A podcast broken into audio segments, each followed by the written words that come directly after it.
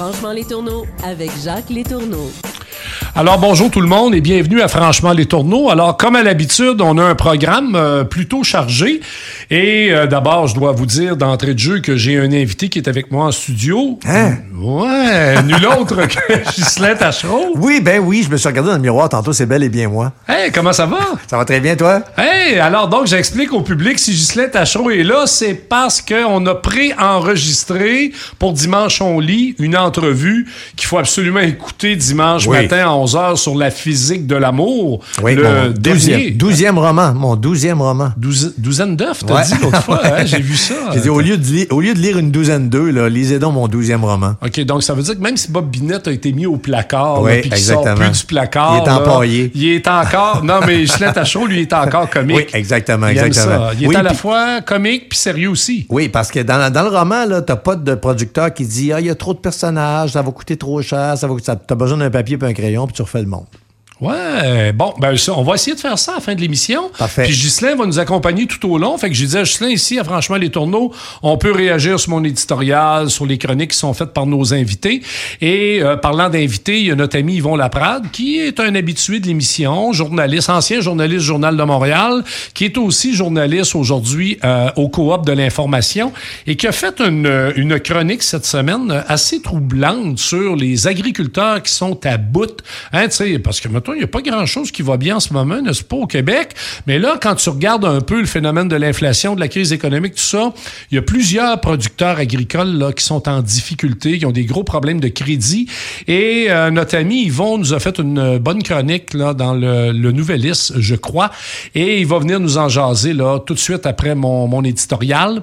Et euh, dans la deuxième partie de l'émission, je vais recevoir euh, deux euh, réalisatrices, Laurence Turcotte-Fraser et Priscilla Piccoli, qui viennent de, lancer Ma cité évincée. Alors, c'est un documentaire costaud. Moi, je l'ai euh, prévisionné ce matin. Je vais vous dire, là, c'est quelque chose. Ça aborde euh, Cité évincée, donc ça aborde la question des fameuses évictions à Montréal et dans les grandes villes.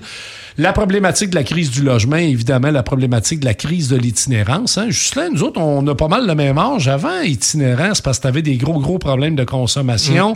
Puis quand tu étais pauvre, tu pas un travailleur avec une job, tu étais un, on va mettre des guillemets, un vrai pauvre. Mais maintenant, euh, Non, non, mais c'est ma- ça, là. maintenant, juste euh, ceux qui ont acheté une maison, puis euh, ils sont deux travailleurs, euh, le le couple, les deux dans le couple travaillent, et là, il y a renouvellement d'hypothèque, puis là, avec le, le- le nouveau, euh, taux d'intérêt, ben ouais. là, ça double des fois. euh, tu sais, ils, payent même pas les intérêts, fait que c'est... que tu as besoin de- d'argent pour manger, tu as besoin de te chauffer l'hiver, ça peut être dramatique. Non, c'est... Ça, les, banques de la les gars de la Banque du Canada, là, avec leur chemise blanche, leur Ouais. cravate, moi, j'ai déjà dit, frette comme des lavabos. Là. Ouais. Ils montent le taux directeur, puis après ça, euh, ils te donnent un bon coup de poing sur la gueule, puis ils disent, arrange-toi avec ça. puis euh, c'est le panier d'épicerie, c'est le logement, c'est ton hypothèque. Faut pas les imposer parce qu'ils vont partir. ah, ben bien sûr. Ah, Ça, ça serait bien épouvantable. Alors, on aura la chance de recevoir euh, euh, les deux dans la deuxième partie de l'émission.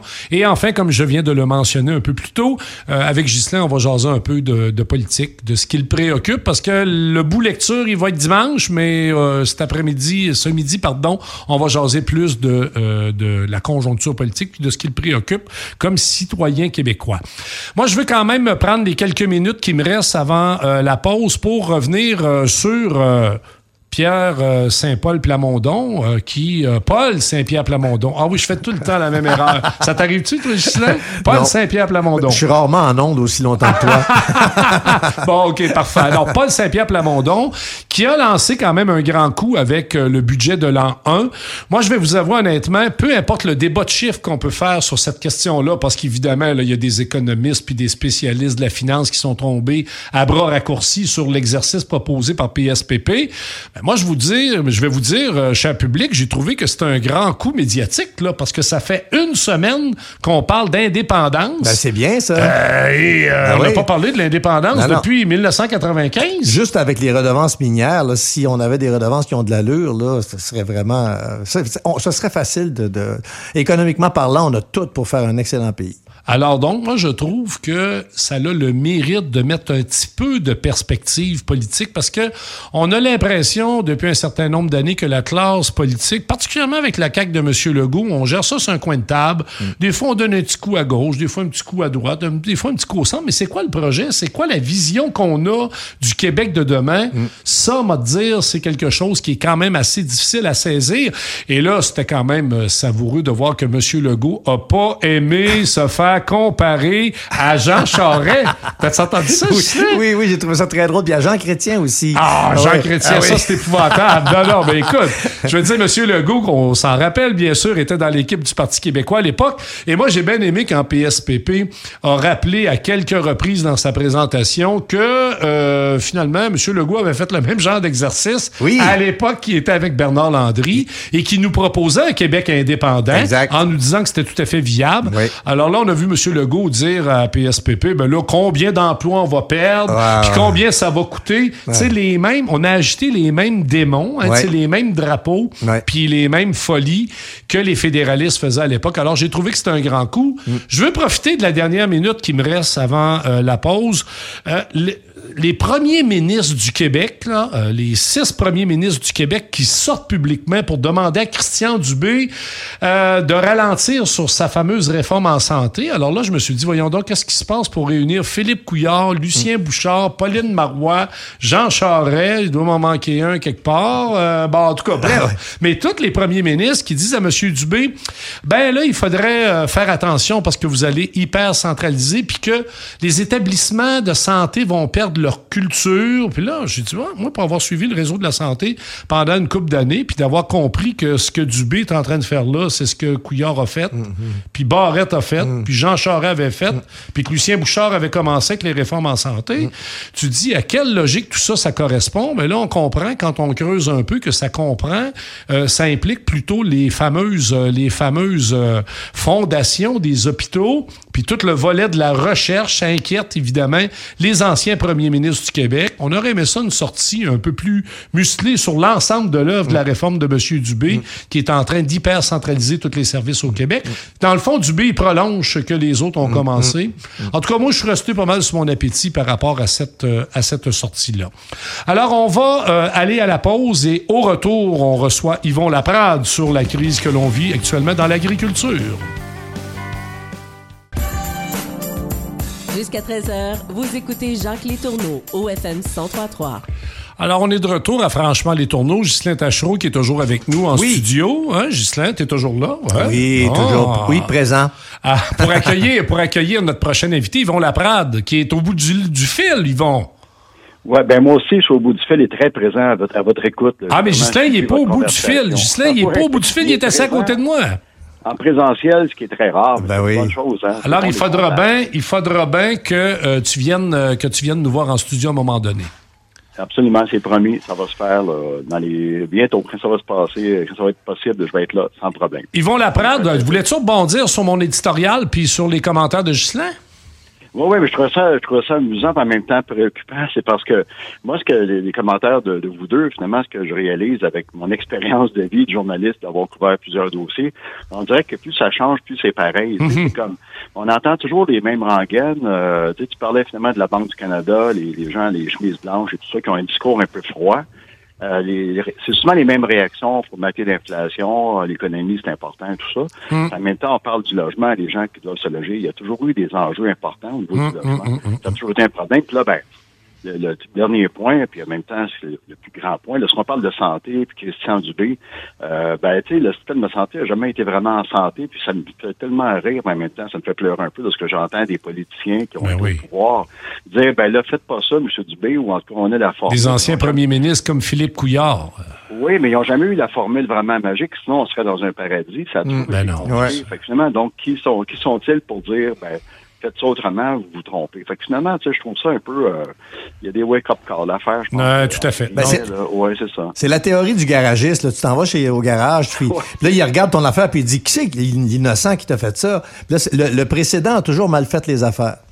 Oui, ben, c'est ça. Oui, le garagiste puis le, rénovateur qui vient chez vous. Ouais. C'est qui le gnochon qui a mal posé ton Dieu propre. Ouais, ah, tout à fait, tout à fait. Alors, bon, Yvon Laprade, euh, euh tu as, fait une chronique cette semaine sur euh, les agriculteurs au Québec qui sont à bout. Euh, tu sais, je, disais en introduction de l'émission, on est dans une conjoncture économique, financière qui est pas jojo pour l'ensemble des travailleurs de la classe moyenne. Et là, tu nous parles des agriculteurs. Qu'est-ce qui se passe du côté de ces chers producteurs? Ben, ces chers producteurs, ben, il faut les diviser en, en deux, parties, deux parties. Il y a les producteurs établis, ceux qui sont là depuis longtemps, qui ont, qui ont construit euh, leur entreprise, qui l'ont mis en place, qui ont pris la relève souvent du père, du grand-père, donc ils sont là près de la retraite. Puis eux, ben, ils se demandent qu'est-ce qui va se passer avec leur ferme lorsqu'ils vont quitter. Est-ce que la relève va être là? Ça, c'est l'élément qui, date de, ça. On parle de ça depuis longtemps, mais c'est encore plus important maintenant. Mm-hmm. Il y a ceux aussi de la relève qui, là, ben, c'est ça que je disais, quand ils sont à bout, ben, ceux qui sont là depuis longtemps sont fatigués un peu parce qu'il y a des enjeux tout le temps qui se répètent, les coûts qui augmentent. Je dis pas qu'ils sont tous à plaindre, mais il y a quand même euh, il, y a une, pression qui s'exerce sur leurs finances. Euh, même des, euh, je parlais avec un producteur de, de, du centre du Québec qui lui-même euh, est en difficulté. Il doit rencontrer ses banquiers. On lui dit ben là on va te faire des, on augmente ta marge de crédit. Donc c'est que les dépenses augmentent, les revenus n'augmentent pas aussi rapidement. Et puis, euh, ce que j'ai essayé de, de, de, vulgariser puis d'expliquer euh, dans une chronique bien, bien courte, parce que c'est tellement compliqué ce secteur-là, même si ça a l'air simple à première vue, c'est qu'il y a, y a des subventions dans le monde agricole aussi, il faut pas l'oublier. Donc, si les gouvernements mettent l'argent là-dedans, est-ce qu'ils en mettent suffisamment? Est-ce qu'il est-ce que les programmes sont vraiment à jour pour permettre aux gens en difficulté de passer à travers cette crise-là? Donc, c'était un peu ça les questionnements qui sont que j'ai de mettre en, en lumière finalement, parce que là, on se dit, ben, si on les soutient pas suffisamment, les producteurs, est-ce qu'ils vont fermer, est-ce qu'ils vont quitter?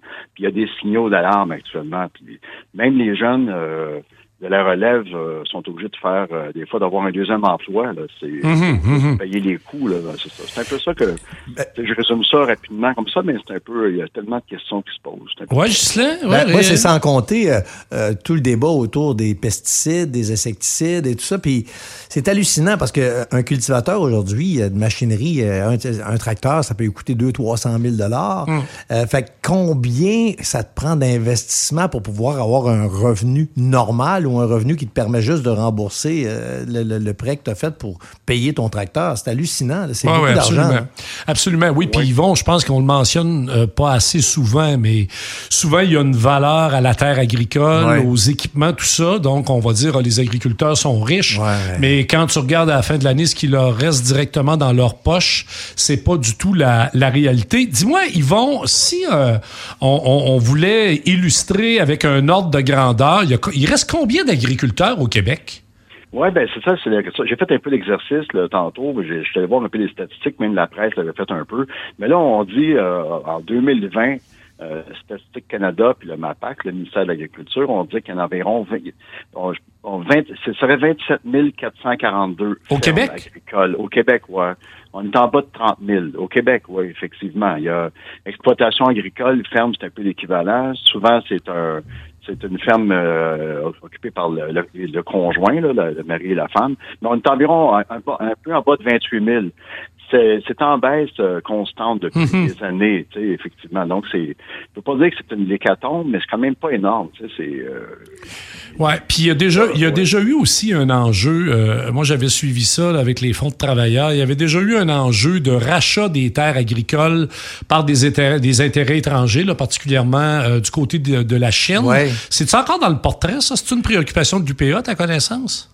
Ben, c'est drôle parce que tu me parles de la Chine, c'est ça, j'essaie souvent, ben, la, question, la question revient souvent sur le tapis, puis il semblerait, là, ça n'a pas été vérifié, ce ne serait pas une légende urbaine, mais le phénomène chinois d'acquisition des terres était pas si important que ça.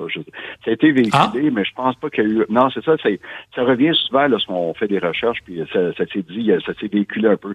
Il y a eu quelques acquisitions par des Chinois, mais ça n'a pas été vraiment le mouvement dont on qui avait été comme euh, soulevé ou amené. Mais effectivement, la spéculation, le problème, genre, c'est que il y a des producteurs qui, euh, qui spéculent euh, pour acheter des terres pour grossir leur, euh, leur terrain de jeu. Il y a des firmes d'investissement, on le fait avec Charles Sirois dans le temps avec Pangea au lac Saint-Jean. Tu sais, Charles Sirois qui achetait des terres au lac Saint-Jean. Hum. Bon, ça avait fait, il y a eu tout un mouvement. Donc, il y a beaucoup de firmes d'investissement qui voient le potentiel terrien de la valeur de la terre. Donc, ça, ça, joue un peu au niveau de la spéculation, puis les prix montent. Donc, c'est un peu c'est un terrain, finalement, qui les producteurs qui veulent continuer à, rester en business, on peut dire ça comme ça, ils doivent absolument continuer d'investir, donc parfois acheter des lots de terre additionnels. Mais c'est ça le problème, c'est que ou bien tu grossis, ou bien tu disparais peut-être, ou bien tu restes une petite ferme avec un petit petit lot de production. Donc, c'est tu sais, l'industrie agricole s'est rendue, je dis bien, une industrie, c'est de moins en moins artisanal. Il y a des jeunes qui... Ouais, ça fait longtemps qu'on n'est plus dans l'artisanat. Oui, on est loin de ça. On est loin de ça, ouais, c'est ça. Ah, le traire les vaches en main, là. Ouais, non, non, non, c'est, non, c'est plutôt des fermes avec des robots. je ne sais pas, hein. Euh, ben, il, y a, que il y a de plus en plus de fermes où les vaches sortent pas du tout dehors euh, à longueur d'année. Hein. C'est ça. c'est ça. J'en ai visité d'ailleurs des fermes là-dessus, mm. effectivement. T'en as visité, oui. Oui, j'ai fait ça un peu. Dis-moi, Yvon, dans ta chronique, tu rencontres, euh, dans le fond, euh, l'UPA, Centre du Québec, là, qui, sont, qui est la troisième en importance après, je pense, la Montérégie et, euh, et Chaudière-Appalaches. dans le fond, une fois qu'on fait le constat que les agriculteurs sont en difficulté, bon, évidemment, on se tourne vers le ministre la Montagne, le ministre du gouvernement du Québec qui est responsable de l'agriculture, puis on se tourne aussi vers la financière agricole. C'est à quoi on doit s'attendre de la part des agriculteurs puis de l'UPA dans les prochaines semaines? Parce que tu parles de la colère grande, alors on sait ce que ça peut vouloir dire parfois en termes de mobilisation. Est-ce qu'il y a quelque chose qui s'annonce? Y a-t-il de la pression qui va se mettre? Parce que tant qu'à y être, il y a des travailleurs du secteur public qui s'apprêtent à faire la grève, on peut imaginer que dans le monde agricole, il va y avoir une mobilisation pour aller occuper les devants de l'Assemblée nationale? Ben, la, question est bien, bien, posée et bien lancée. Ben, j'en ai couvert beaucoup des congrès du PA. J'ai couvert, j'ai parlé avec des producteurs à plusieurs reprises dans différents éléments. Là, ce que j'ai, ce que j'ai entendu, ce que j'ai pu saisir avec mes, les contacts euh, sur le terrain, c'est que la colère a toujours grondé de façon politique un peu. Tu sais, les producteurs, le mhm. PA, on s'entend que c'est un mouvement de pression, c'est un gros, gros lobby. C'est un syndicat. c'est un vrai, c'est un syndicat, puis ils sont très, très lourds en termes de, ils ont un gros pouvoir d'influence auprès du gouvernement. Bon, ça, c'est une game qui joue là. Mais là, là actuellement, ce que j'ai entendu dire, c'est que les producteurs sont rendus vraiment, quand je dis à bout, c'est qu'ils sont rendus au point de ben, il semblerait qu'il va y avoir une grosse, grosse manifestation. Là. Je, je casse le scope un peu. Là. Euh, ils vont se rendre devant le Parlement. Ça veut pas dire qu'ils vont occuper les locaux, mais c'est plus qu'un mouvement symbolique pour dire, bon, on veut plus d'argent, pour on un peu tout ça. Je pense que ça va vraiment plus loin cette fois-ci, parce qu'effectivement, c'est il y a vraiment urgence à la demeure. Il y a beaucoup de producteurs qui, qui ont vraiment l'intention de quitter si ça. Ils vont te faire, ils vont te faire comme dans la chanson de Paul Piché, là, mais on va labourer le Parlement. Non mais, non, mais, devant le Parlement avec un, avec des épandeurs à fumier. Ben, ça s'est déjà fait. On a déjà vu ça dans l'histoire du Québec. Dans le temps de, oui, ben, c'est déjà arrivé dans le temps de Laurent Pellerin, là, une autre époque. Là. Mais on est loin peut-être du mouvement en France où les, les producteurs euh, investissent là, euh, Paris et Champs-Élysées avec leurs tracteurs, mais on ne sait jamais ce qui peut se passer à Québec cette fois-ci. Pourrait-il y avoir un José Bové des producteurs agricoles au Québec? Il y a eu beaucoup de suicides d'agriculteurs en France aussi. Oui, oui, oui. Oui, ben c'est ça pour Québec. Ben, ne faut pas oublier non plus qu'effectivement les, producteurs les plus mal pris, c'est ceux qui sont dans les, productions animales. Mm. Les producteurs euh, porcins et, vaches laitières, eux autres sont de moins en moins, euh, de plus en plus isolés, puis c'est eux qui sont en difficulté davantage. En tout cas, non, je pense que c'est un mouvement, euh, c'est pas négligé. Puis je suis convaincu qu'il y a des choses qui vont, euh, comment je peux dire, il va y avoir des actions qui vont devoir, qui Tout à fait.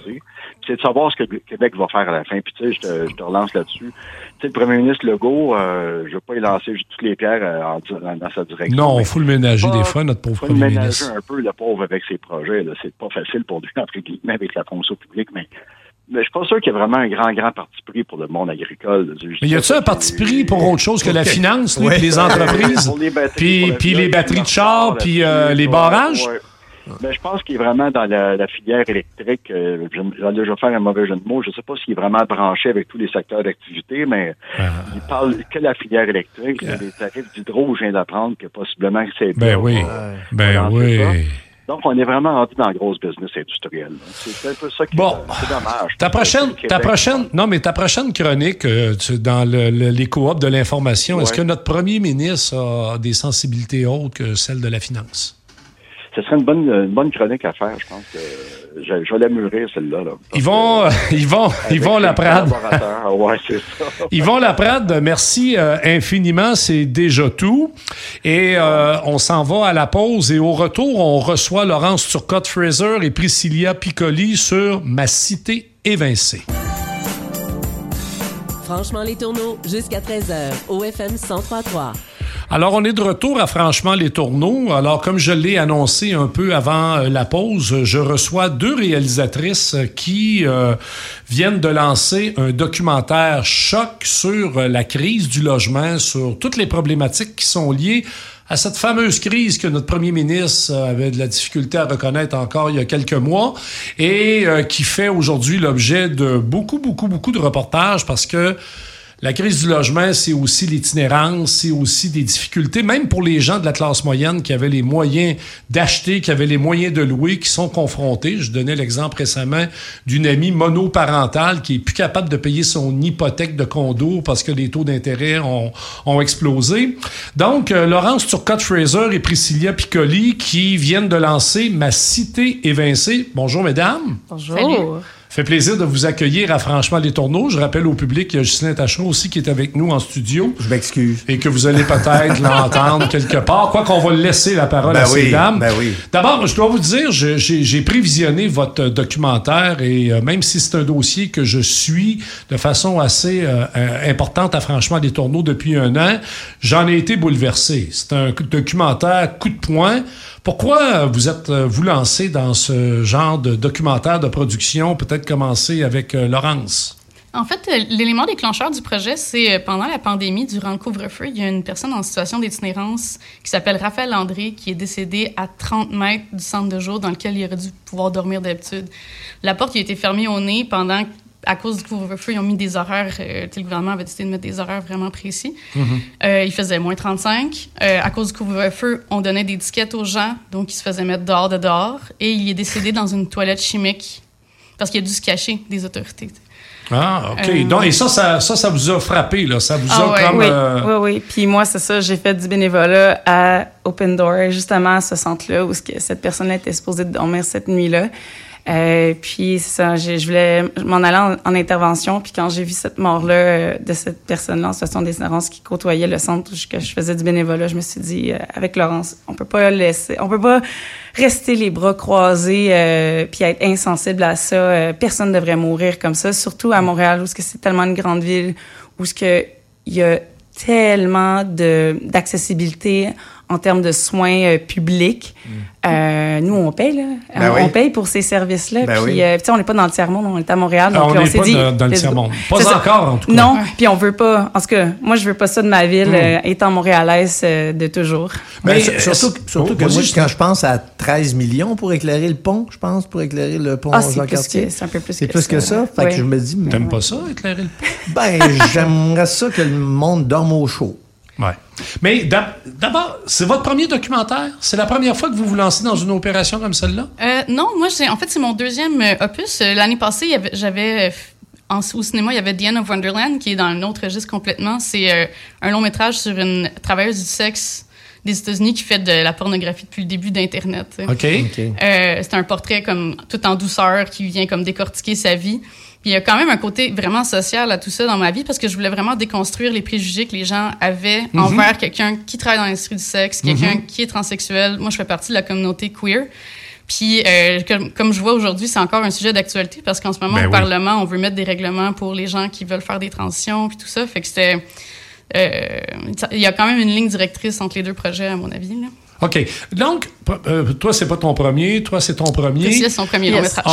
On, parle évidemment euh, de la crise du logement, on parle d'itinérance, mais le phénomène de l'éviction. Moi, en écoutant votre documentaire, j'ai été bouleversé par le premier témoignage de. J'avais pris le nom de la dame. René Et la dame a dit comment fait le propriétaire pour se regarder dans le miroir le soir? Sachant qu'il est en train de mettre à la rue des dizaines et des dizaines de personnes juste pour transformer son bloc appartement pour faire plus d'argent. Hein? Et, c'est un peu ça, l'angle d'attaque de votre documentaire, c'est de nous faire prendre conscience que tabarouette, euh, on est rendu dans un monde où on fait du cash avec un droit fondamental qui est celui de se loger. Absolument. Tu Montréal, on a longtemps été un, endroit où on était des propriétaires occupants. ça fait vraiment partie de la ville de Montréal. Mais là, depuis depuis quelques temps, qu'est-ce qui se passe, c'est que c'est des grands propriétaires immobiliers qui prennent d'assaut la ville. Donc eux, une personne dans un appartement, ça n'a pas de visage, ça reste un chiffre sur une banque de, dans une colonne que quelqu'un fait de la fiscalité avec, puis ça déforme complètement des quartiers. Nous autres, on avait aussi dans notre film un arc dans le Myland où que les, les, artères commerciales sont complètement décimées parce que les propriétaires, y a des propriétaires qui achètent les blocs, qui montent les loyers des, des, commerçants euh, de quartier, puis après ça, les autres peuvent pas suivre la musique. Puis c'est aussi, on, détruit un quartier, mais on détruit des vies. sais, quand on a commencé dans le Myland, c'était, je, je, vous le dis, là, aller justement sur Saint-Viateur, encore à ce jour, on a passé il n'y a pas longtemps, puis tous les commerces, ou en tout cas la, le trois quarts de la rue était complètement euh, dévasté. Là. Je veux dire que les commerces étaient sont fermés, sont fermés. Euh, puis, tu sais... puis après ça, c'est des, des entreprises qui souvent ils ont plusieurs titres. sais, mettons, l'entreprise qui avec le manoir Fontaine, ça fait partie d'une famille immobilière immense qui possède en 2013, j'avais trouvé un article qui disait qu'il y avait au moins 170 millions d'actifs. Imaginez aujourd'hui combien mmh. ils en ont. Fait quand on est un locataire puis on doit se battre contre eux. C'est vraiment David contre Goliath. les autres, qui ont des avocats à temps plein sur un payroll. Mhm, mhm, puis, il faut se poser la question quand on s'informe, puis on a su aussi que ce fameux propriétaire-là avait 80 de la rue Masson. Je veux dire, c'est juste, c'est énorme là, comme chiffre. C'est ça se pose des questions. Un peu comme l'ubérisation du monde, l'amazonisation du monde. C'est que c'est des machines qui deviennent tellement grosses qu'ils ils font souvent plus d'argent que des pays. Oui. Euh, fait que c'est dur de se battre contre ça, effectivement. Mais on, nous autres, dans notre film, on était vraiment chanceuses de rencontrer les gens du manoir La Fontaine qui, eux, se sont solidarisés. C'était tellement beau. Je me rappelle encore ma première conversation avec Loane, qui faisait partie des chefs d'équipe du, groupe du manoir, puis qui m'avait dit Nous, on va pas lâcher, on sera pas achetable, puis ensemble, on va faire des grandes choses. Puis j'ai toujours cru, puis nous autres, on sait, à travers le film aussi, nous autres, on était autant dans la lutte devant que derrière la caméra. On les a accompagnés, c'est pour ça qu'on a autant de matériel. C'est pas un film d'entrevue, notre, documentaire, c'est un film sur le terrain. On, on, montre les gens ce qui était caché durant, durant toute cette crise-là, ce que les gouvernements veulent pas nous montrer.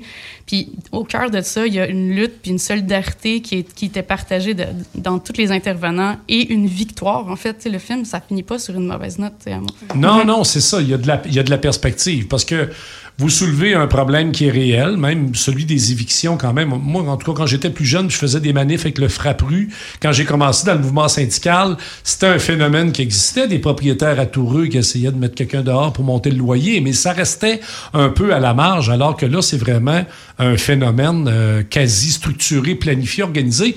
Hey, on a même une ministre responsable euh, du logement au Québec qui a elle-même fait des flips pour s'enrichir, là, puis à s'en cache, à s'en cache même pas, là. Mm. Y croyez-vous que les, les politiciens et les politiciennes sont sensibles à la question? Ben, nous, on, on espère qu'ils pourront être sensibles euh, prochainement. En tout cas, tu sais, on, le sait que nous, il y a des, des politiciens qui ont été euh, qui ont été voir notre projection, que ce soit à Sherbrooke euh, récemment, à Montréal ou à Québec. ou à Québec. nous, c'est sûr qu'on souhaite que c'est sûr qu'on souhaite que Mme Duranceau voit le film. On ne sait pas quand, mais on, est, on espère sincèrement parce que, tu sais, nous, on a fait le film pour avoir une discussion et non pas les, les, les varger euh, sur leur ouais, on s'entend, ils ont quand même une pression. Je trouve qu'il y a quand même une pression euh, d'être un politicien dans je veux dire, qui, qui, euh, qui, siège au Parlement, je veux dire, à l'Assemblée nationale, pardon.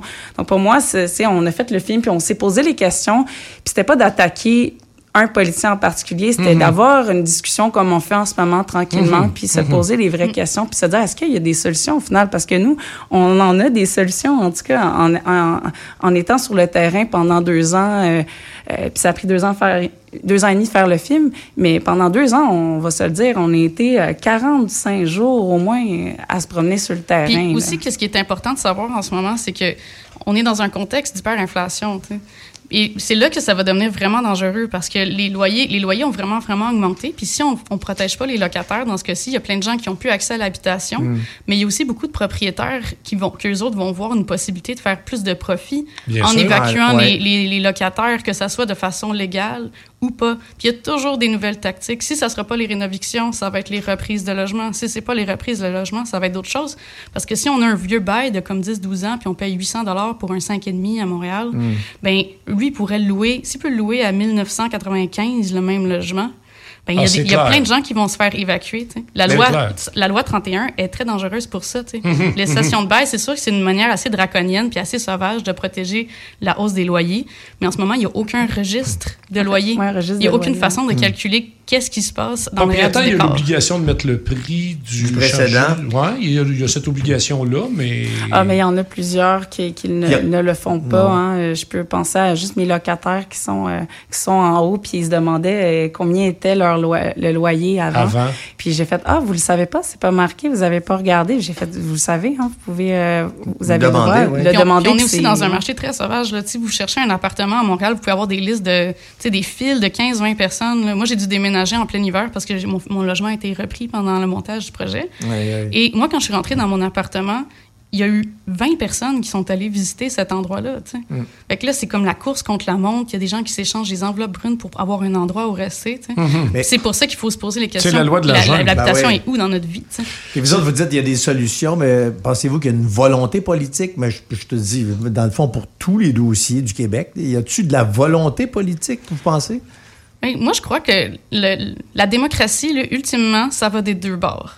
Je pense qu'il y a vraiment une responsabilité sur la population de mettre de la pression sur nos gouvernements et les rendre responsables de ce qui se passe, puis leur dire c'est quoi nos priorités. Puis après ça, les gouvernements, eux autres, ils doivent s'ouvrir à nous puis nous écouter.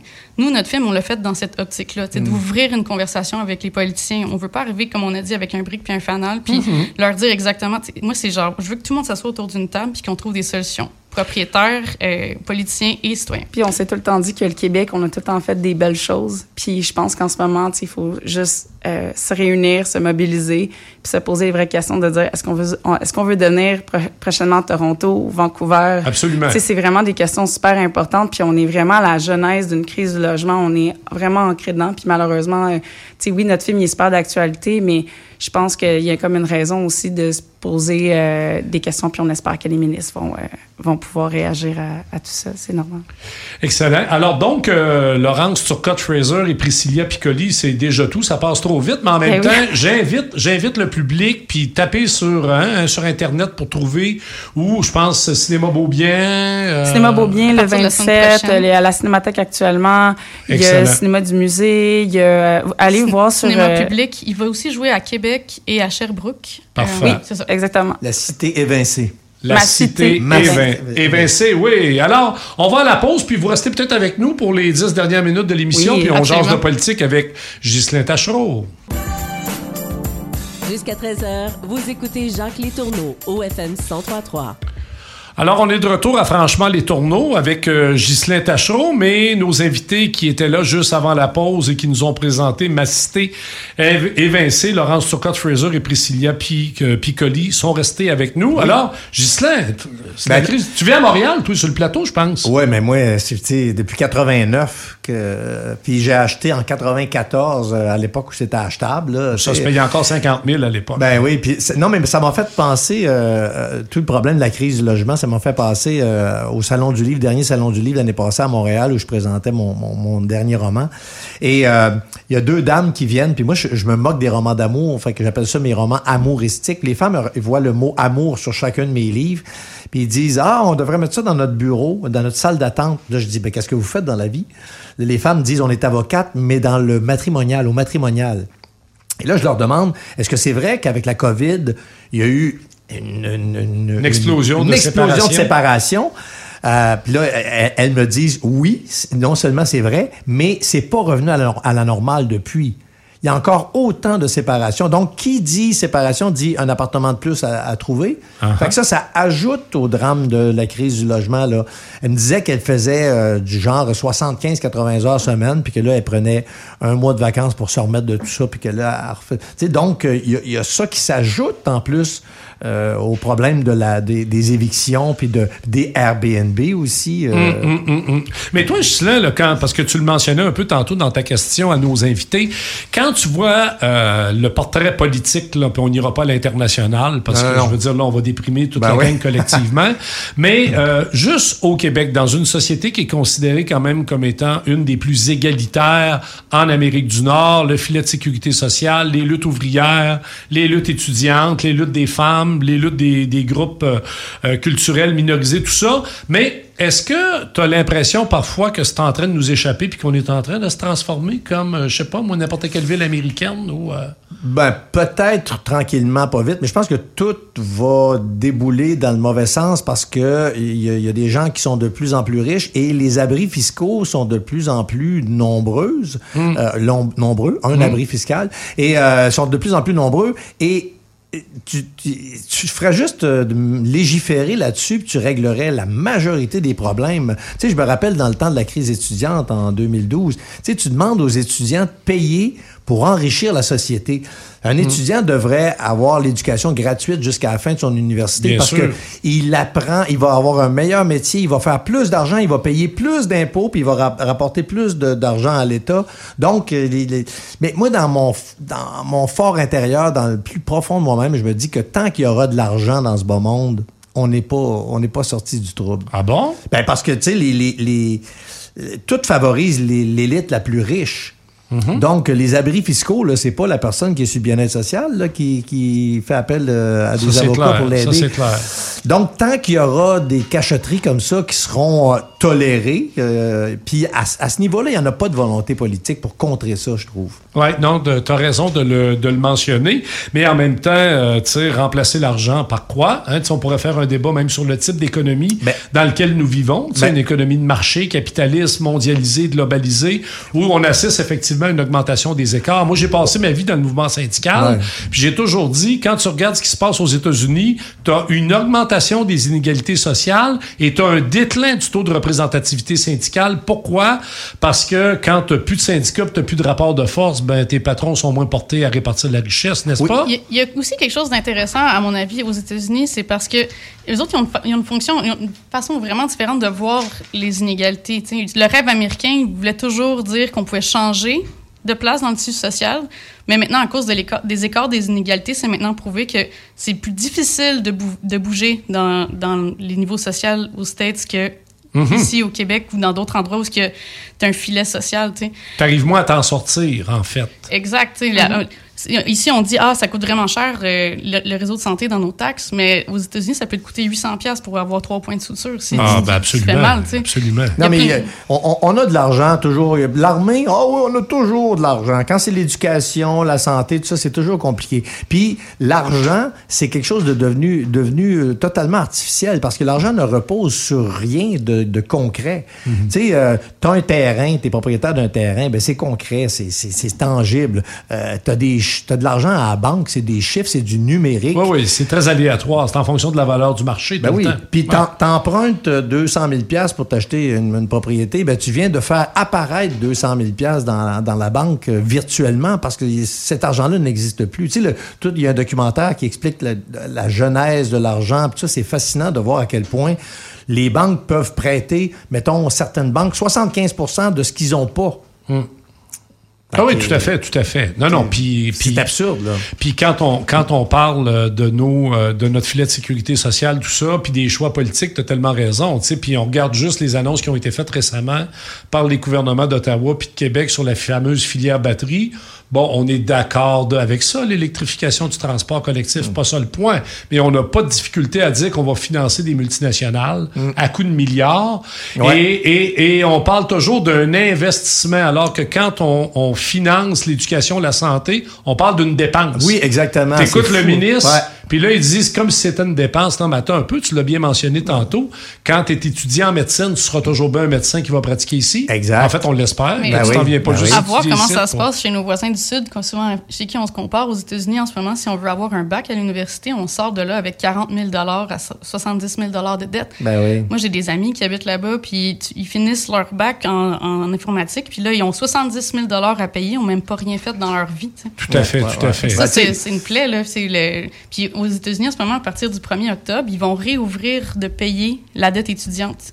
Et 40, je pense 45% des gens qui font un bon salaire là-bas, ils, ils sont déjà à tu sais, paycheck to paycheck, as they say.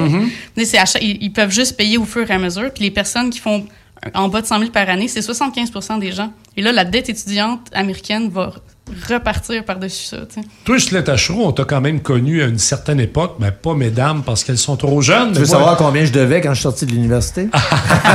on est, 17 000. on est de la On même veut savoir, génération. on Fait est à, à 17 000 quand Ouais, même. ah ouais, mais, ouais. mais non, mais plus sérieusement, même si je m'apprêtais à parler un peu d'humour, est-ce que tu penses que, parce que évidemment, tu es un gars très conscientisé, tu as toujours suivi les affaires politiques, mais tu as toujours fait quand même dans l'humour, avec euh, les sans limites, toute la gang des bleus poudres. Y a-t-il encore euh, une portion qui nous, euh, qui nous, qui nous, euh, je sais pas moi, auto-psychanalyse collectivement dans le rapport à l'humour, qui nous permet de mieux passer au travers euh, ces Tu veux, dire en, tu veux dire en, en ondes présentement dans certaines émissions? Ouais, non, non, en général, dans la société, la place que l'humour occupe quand on. Parce que ça devient déprimant, là. Il est super bon, leur documentaire aux filles, mais tabarouette, tu trouves pas une grosse bière après ça. Ah oui, peut-être pour déprimer. Mais ce que je veux dire, c'est que malgré tous les problèmes que nous vivons aujourd'hui, la place de l'humour, t'en es un humoriste, toi? Ouais, mais moi, je ne suis plus un humoriste. Ah non, plus Ben- du tout? ben, C'est-à-dire, oui, je fais Ben, de j'ai l'humour. ri quand j'ai lu ton roman. Non, je sais, je fais de l'humour dans mes romans, mais je me considère d'abord et avant tout comme un individu. Fait que je fais plein d'affaires à droite et à gauche.